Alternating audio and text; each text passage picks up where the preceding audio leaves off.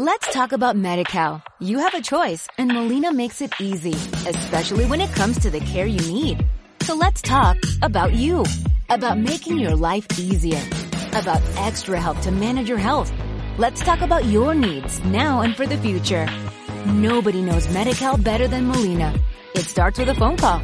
Call 866-420-5330 or visit meetmolinaca.com. Let's talk today.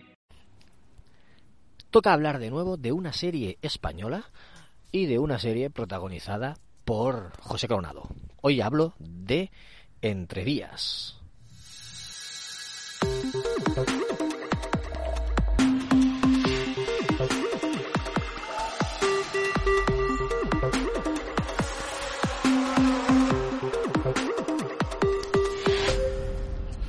Hola, ¿qué tal, amigas y amigos de Ocio 2.0?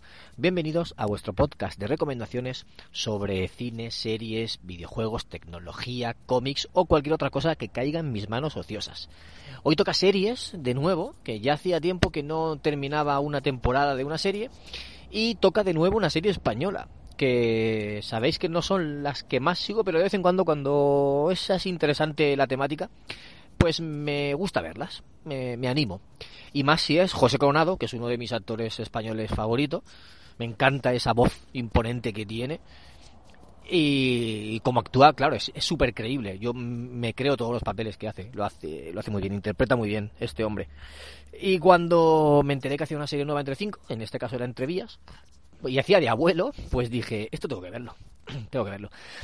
Eh, cuando empecé a verla, eh, él es un ex militar que tiene una ferretería en un barrio muy chungo de Madrid, que está situado entre vías, por eso se llama así la serie. Es un barrio donde hay mucha droga, mucha delincuencia, muchos robos, y pues él tiene que lidiar con todo eso.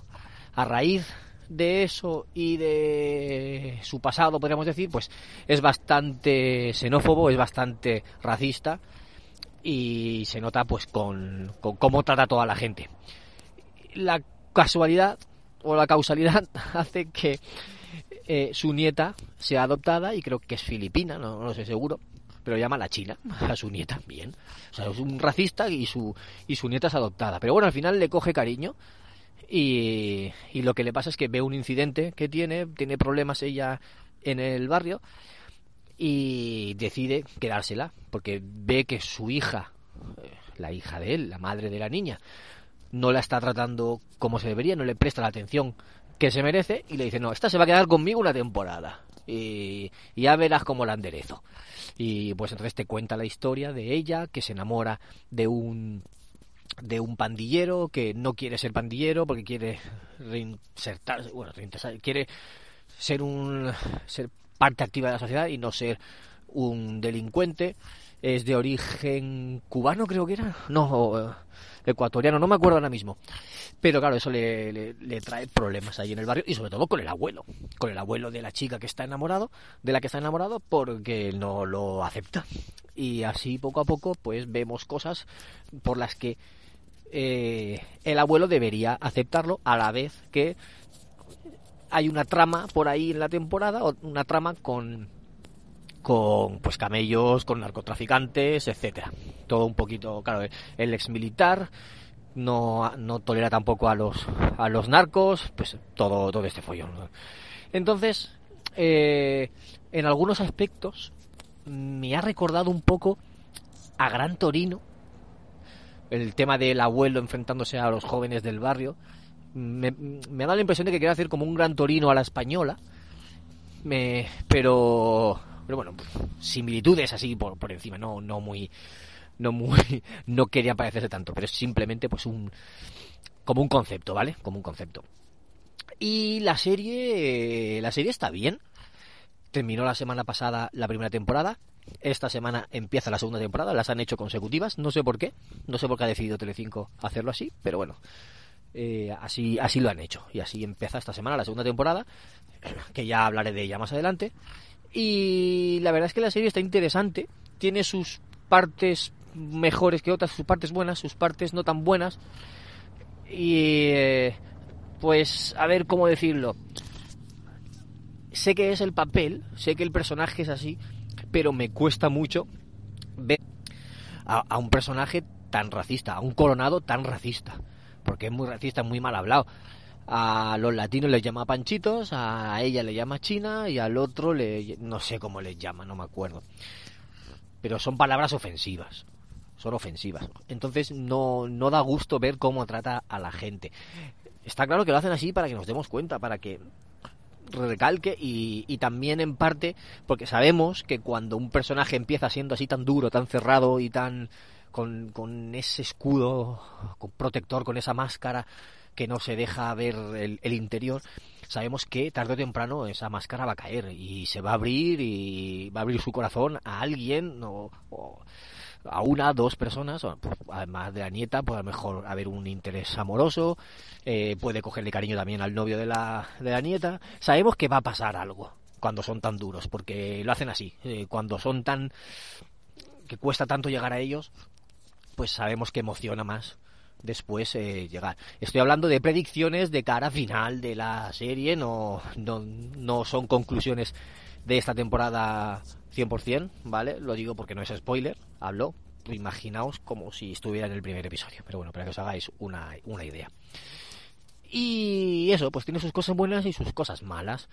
Mm, reflejan, yo creo que refleja bien lo que puede ser un barrio así complicado de allí, con sus licencias, iba a decir cinematográficas, pero no es cine, pero bueno, sus licencias de televisivas y, y, por otro lado, a mí me cuesta verlo. Yo no he vivido en un, en un, ambiente así y me cuesta verlo y decir, de verdad, no tienen otra cosa que hacer los jóvenes que estar de botellón entre semana, por la tarde y metiéndose de todo.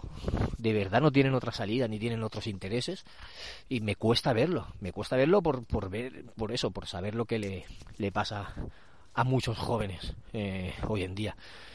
Y no, no viene mal saberlo, por eso, porque te hace reflexionar y, y pues te lo, te lo puedes plantear de cada un futuro, pues si, si puedes tú poner remedio de alguna forma para que personas cercanas a ti no lleguen a, a, esos, a, esas, a esas situaciones, digamos.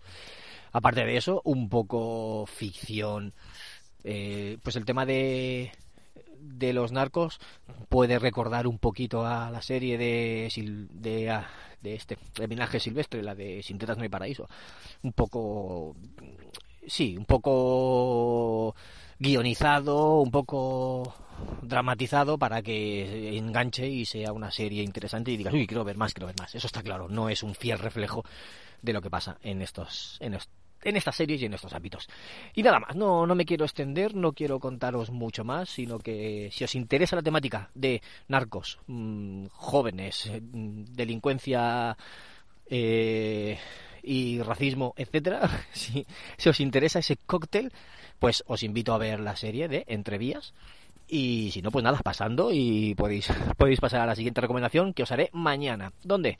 Aquí, en Ocio 2.0. Como ya sabéis, en el canal de Telegram eh, os pondré todos los episodios, algunas novedades, eh, cosas que estoy viendo que, de las que hablaré próximamente, etcétera. Donde en t.me barra ocio podcast. Telegram.me barra ocio podcast. Nos vemos en el próximo episodio. Un saludo de Bernie y nos escuchamos. Adiós a todos. Chao.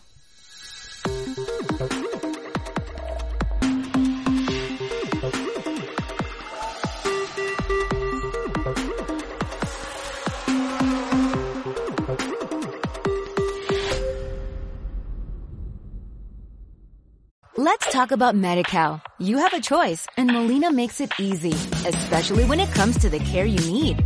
So let's talk about you, about making your life easier, about extra help to manage your health. Let's talk about your needs now and for the future. Nobody knows MediCal better than Molina. It starts with a phone call. Call 866-420-5330 or visit meetmolinaca.com. Let's talk today.